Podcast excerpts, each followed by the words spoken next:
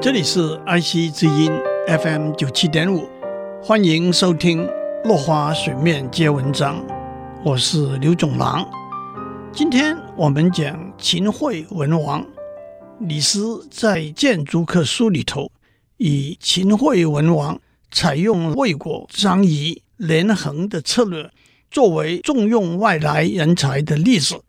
当时的背景是这样的：战国时期，国与国之间的关系是错综复杂的，国家既要自保，又想对外扩张势力，相互之间就发展出所谓合纵。和连横的策略，合纵是合纵弱以攻一强，纵是指南北，合纵就是中原南北各国联合起来对抗在西边的秦国。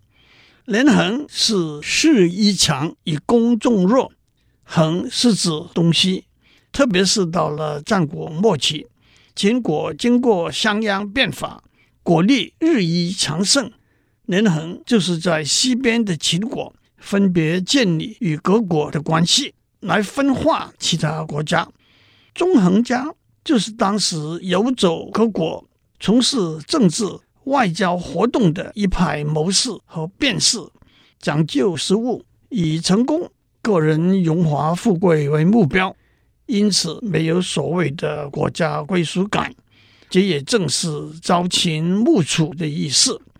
而在这个大环境里头，人才流动频繁而复杂，人才的吸引和挽留更难以利害为最大的前提了。纵横家以鬼谷子为鼻祖，他两个最重要的弟子就是苏秦和张仪。张仪是魏国贵族的后裔，他和苏秦都在鬼谷子门下，连苏秦。也自叹才华在张仪之下。张仪学成，回到魏国，却因家境贫寒，找不到在魏惠王面前工作的门路，只好再往楚国发展，投靠丞相门下，郁郁不得志，还曾被诬告偷了丞相的一块碧玉，被打得半死。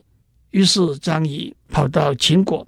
在秦惠文王底下当客卿，秦惠文王是秦孝公的儿子，商鞅辅助秦孝公变法，孝公死后，惠文王继位，商鞅被诬告造反而被处死。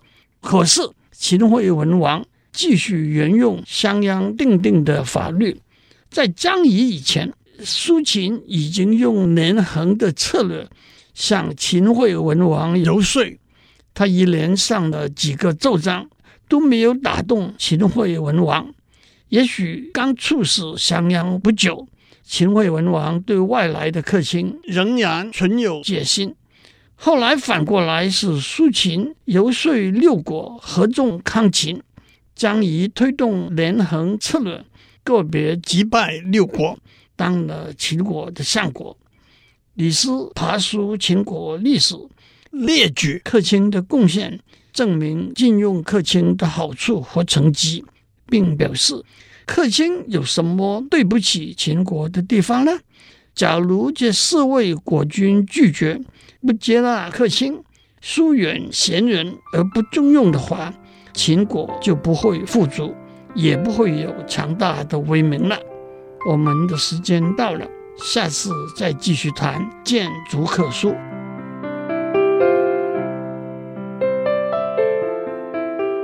以上内容由台达电子文教基金会赞助播出。